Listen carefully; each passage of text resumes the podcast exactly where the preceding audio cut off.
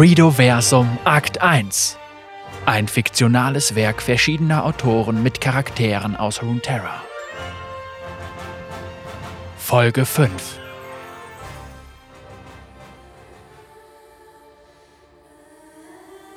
Der Hexenzirkel von Nero. Prolog Es gibt in Demacia eine Legende über zwei Schwestern. Die eine hell und strahlend in der Sonne, die andere dunkel und untergehend in den Schatten.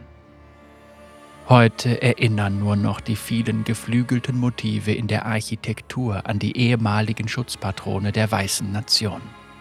Was es wohl für eine Empörung gäbe, wenn die magiehassende Bevölkerung Demacias noch wüsste, dass die geflügelten Schwestern, die Zeichen ihres Landes, eigentlich zwei der mächtigsten magischen Wesen in ganz Runeterra sind. Lange vorbei ist jedoch die Zeit, in der Kale und Morgana durch die Straßen der demasianischen Hauptstadt wandelten. Lange vorbei die Ausrottungen im Namen der Gerechtigkeit. So lange vorbei, dass die Menschen selbst die schrecklichen Folgen des gewaltigen Kampfes zwischen den beiden Aspekten der Gerechtigkeit vergessen haben. Kaum jemand kann sich noch an die vergangenen Zeiten erinnern, doch Morgana selbst weiß noch alles. Eine Ewigkeit ist vergangen, seit sie sich in den Ahnenwald zurückgezogen hat. Nach dem Kampf gegen Kale hatte sie Demacia verlassen um in den stillen Wäldern im Südosten Zuflucht zu suchen.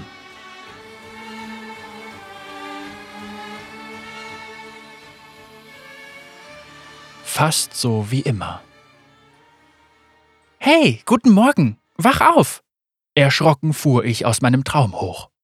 Ich sah mich blinzelnd um. Das neue Haus war mir immer noch nicht ganz vertraut. Ich lag in einem rustikalen Eichenbett in meinem noch immer ungewohnten Schlafzimmer. Seit Violet zu uns gestoßen war, bauten die anderen mit ihrer Hilfe unser kleines Dorf immer weiter aus. Vor einer Woche hatten sie mich schließlich aus meinem Häuschen gejagt, um es abzureißen. An seiner Stelle befand sich jetzt Andromedas Domizil. Ich hatte mein Zuhause gemocht, aber die anderen meinten, dass es für mich nicht mehr angemessen wäre, in dem alten Ding zu wohnen. Also hatte ich jetzt wieder ein Schlafzimmer. Naja, die Aussicht war zugegebenermaßen malerisch. Durch die Fenster konnte ich direkt auf den kleinen Platz in der Mitte des langsam wachsenden Dorfes blicken. Bells Augen folgten meinem Blick. Die wunderschöne Vesani mit ihrem langen schwarz-weißen Haar ging auf den gläsernen Ausblick zu und schaute hinaus. Andromeda will dich sprechen. Sie zeigte auf die Blumenkästen vor den Fensterbänken, in denen die Blumen bereits zu verwelken begonnen hatten. Außerdem werde ich Violet bitten, die Blumen zu erneuern. Ich zwang mich aus dem Bett und trat zu ihr. Ach, lass sie doch. Sie werden doch schon bald wieder genauso aussehen wie diese hier. Bell sah mich streng an. Du musst mehr auf dein Äußeres achten, Morgana. Wir werden bald einen Neuankömmling begrüßen. Lass dir von Lynn helfen. Auch dieses Haus wurde gebaut, damit du endlich mal was Vernünftiges hast. Deine alte Hütte stand da schon, als ich damals hierher kam. Und plötzlich wieder da.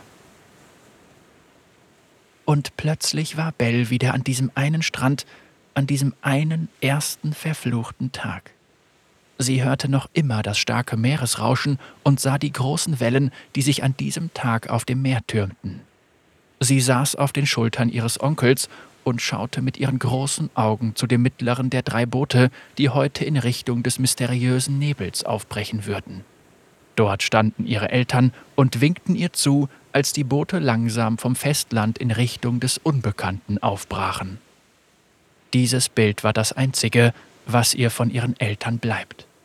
Sie hatte die Hoffnung gehabt, dass Liz in ihren Archiven möglicherweise etwas über die Namen ihrer Eltern herausfinden könnte, aber selbst Informationen über ihre Rasse, die Vesani, waren nur mit Schwierigkeiten zu erlangen.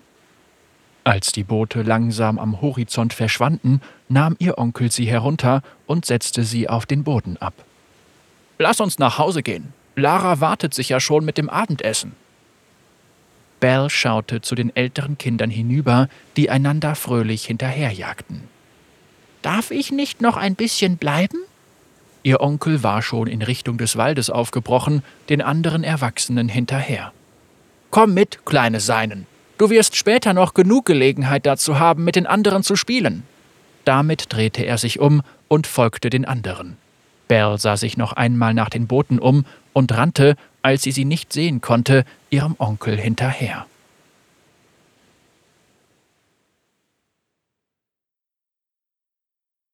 Warum sind Sie noch nicht wieder da? Das war die unausgesprochene Frage, die das ganze Dorf beschäftigte. Jeden Tag, an dem Belle durch das Dorf ging, hörte sie Gemurmel, das aus jeder kleinsten Ritze des Dorfes zu kommen schien. Seit genau sechs Jahren lebte sie nun schon bei ihrem Onkel und ihrer Tante, Tristan und Lara, ohne von ihren Eltern gehört zu haben. Nach drei Jahren war ein Suchtrupp losgeschickt worden, der aber nur bis zum heiligen Nebel vorgedrungen war und dort keinen Hinweis auf den Verbleib der ersten Forschungsgruppe gefunden hatte.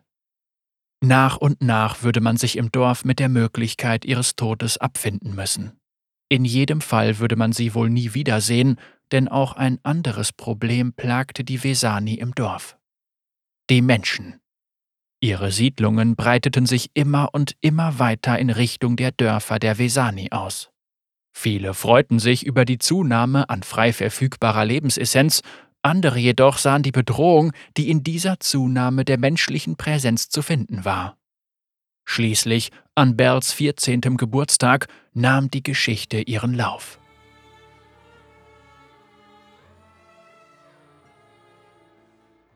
Mama! Belle wachte schweißgebadet auf. Ihr Schwanz zuckte wie wild umher und warf ihre Decke nun endgültig vom Bett herunter. Ihr war heiß. In ihrem Traum war sie mit anderen Vesani an einem langen Tisch gewesen. Sie hatte auch ihren Vater genau neben ihr erkennen können, als auf einmal alles explodierte. Sie sah nur noch grau, hörte nur noch grau, spürte nur noch grau, roch und schmeckte nur noch grau. In diesem Zustand waberte sie mehrere Minuten lang, bis sich ihr Blick langsam klärte. Sie sah ihren Vater vor sich, wie er ihren Arm hielt und langsam seine Lebensessenz in sie übertrug. Nein, nein, nein! Was tust du? Hör auf! hörte sie sich selbst schluchzen. Nur, dass es nicht ihre Stimme war, die sie hörte. Die Worte kamen auch aus ihrem Mund, ohne dass sie etwas sagen wollte. Sie sah ihren Vater die Augen ein letztes Mal öffnen und voller Liebe zu ihr aufblicken. Ich kann es nicht mehr schaffen. Überlebe. Für Belle. Und damit erschlafften die Schwänze ihres Vaters, und sein Körper fing an, wie die anderen Leichen durch den Raum zu schweben. Belle sah, wie ihr Körper zusammenbrach und sich in Schmerzen krümmte. Nein, nein, wie konnte das passieren? Jetzt erst schaute sie sich um. Um sie herum schwebte das gesamte Mobiliar des Saales und füllte, gemischt mit einem seltsamen grauen Nebel, den ganzen Raum. Als Belle sich von ihrer Trauer lösen konnte, stand sie auf und untersuchte die anderen Vesani, die wie ihr Vater leblos zwischen Schränken, Stühlen, Tellern und Vasen dahinglitten. Niemand zeigte mehr ein Lebenszeichen. Sie alle waren tot. Sie musste einen Meister dieses Ortes finden. Schnell! Als sie auf die Tür zusteuerte, musste sie allerlei herumfliegende Objekte aus ihrem Weg schieben. Ihr letzter Gedanke, als sie die Tür öffnete, war eine Frage. Was war hier geschehen? Denn als der Weg nach draußen frei war, hörte sie Na, wen haben wir denn da? Einen süßen Fuchs. Du wirst dich bestimmt schön in meiner Sammlung machen. Das letzte, was sie sah, war ein Haken, der mit erschreckender Geschwindigkeit auf sie zuflog und sie mit sich riss. Was für ein schrecklicher Albtraum. Die Fenster fluteten den Raum mit orangem Licht von draußen und sie hörte laute Rufe. Bestimmt wurden die letzten Vorbereitungen für das große Fest getroffen. Heute wurde sie endlich volljährig. Sie würde ihre neuen Schwänze beschwören können und ein vollwertiges Mitglied ihres Dorfes werden. Das Zittern nahm langsam ab. Sie versuchte ruhig zu atmen, um sich zu beruhigen, aber anstatt vor Angst bebte sie nun vor Aufregung. Ihr Onkel Tristan hatte sie seit Wochen auf diesen Tag vorbereitet. Ihre Tante Lara hatte ihr ein wunderschönes Kleid genäht, das jetzt über dem kostbaren Spiegel in ihrem Zimmer hing. Schnell schlüpfte sie hinein und bürstete ihr Haar. Auf dem kleinen Tischchen neben dem Spiegel lag eine weiße Blume. Sie flocht sich diese ins Haar und trat in die Küche dem schönsten Tag ihres Lebens entgegen. Doch das ungute Gefühl in ihr breitete sich weiter aus. Schon in der Küche merkte sie, dass etwas nicht stimmte. Die Rufe vor dem Haus wurden immer lauter, gelegentlich waren auch Schreie zu hören.